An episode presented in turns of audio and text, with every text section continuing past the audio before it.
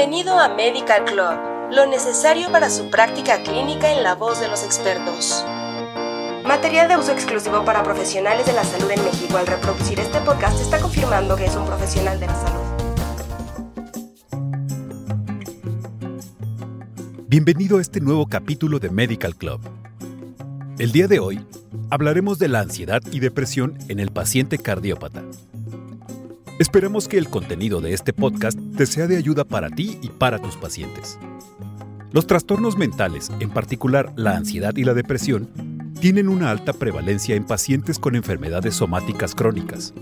Afectan aproximadamente a 50% de los pacientes en entornos de atención primaria y se asocian con un pronóstico más precario y un mayor incumplimiento del tratamiento, costos financieros, utilización de otros recursos, pérdida de productividad y discapacidad. La depresión y la ansiedad son muy prevalentes en pacientes con enfermedad cardiovascular. Aproximadamente uno de cada cinco pacientes hospitalizados por un evento coronario agudo cumple los criterios de diagnóstico de trastorno depresivo mayor y aproximadamente entre 40 y 65% muestran síntomas depresivos subsindrómicos, una tasa de prevalencia tres veces mayor que en la población general se han informado síntomas clínicamente significativos de ansiedad en alrededor del 20 al 42% de la población con enfermedad cardiovascular. La depresión y la ansiedad no solo son más comunes en los pacientes con enfermedad cardiovascular. Estas dos condiciones psiquiátricas también son factores de riesgo para una mayor morbilidad y mortalidad cardíaca, independientemente de los factores de riesgo cardiovasculares tradicionales. Las enfermedades psiquiátricas son prevalentes en pacientes con insuficiencia cardíaca y conducen a resultados cardiovasculares y de salud negativos en estos pacientes. Los trastornos de depresión y ansiedad, incluidos el TAC, el TEPT y el TP, son las afecciones psiquiátricas más comunes en los pacientes con insuficiencia cardíaca. La depresión también es un marcador de mal pronóstico, ya que tanto los síntomas depresivos elevados como los trastornos depresivos se han relacionado prospectivamente con hospitalizaciones frecuentes, eventos cardíacos recurrentes y mortalidad.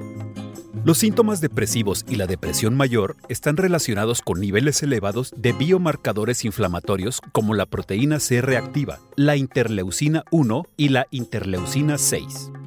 En pacientes con arteriopatía coronaria, el trastorno de ansiedad generalizada se ha asociado con niveles elevados de proteína C reactiva.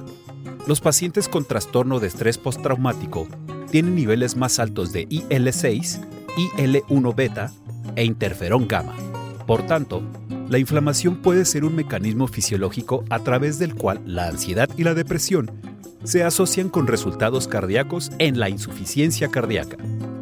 Los estados psicológicos negativos se asocian con hiperactividad simpática e hipoactividad parasimpática. Estos cambios en el sistema nervioso autónomo también están implicados en la relación entre depresión, ansiedad y los resultados cardíacos. La actividad cardíaca y el tono vascular están modulados por los sistemas nervioso simpático y parasimpático. El sistema nervioso simpático típicamente promueve un aumento de la frecuencia cardíaca y la vasoconstricción, y el sistema nervioso parasimpático promueve la bradicardia y la vasodilatación. Este desequilibrio puede conducir a remodelado cardíaco y arritmias, y se ha relacionado con la mortalidad en insuficiencia cardíaca. Con esto cerramos el tema de ansiedad y depresión en pacientes cardiópatas. Muchas gracias por habernos acompañado y esperamos que nos escuches en nuestro siguiente podcast informativo. Hasta pronto y no olvides compartir y suscribirte a nuestro canal.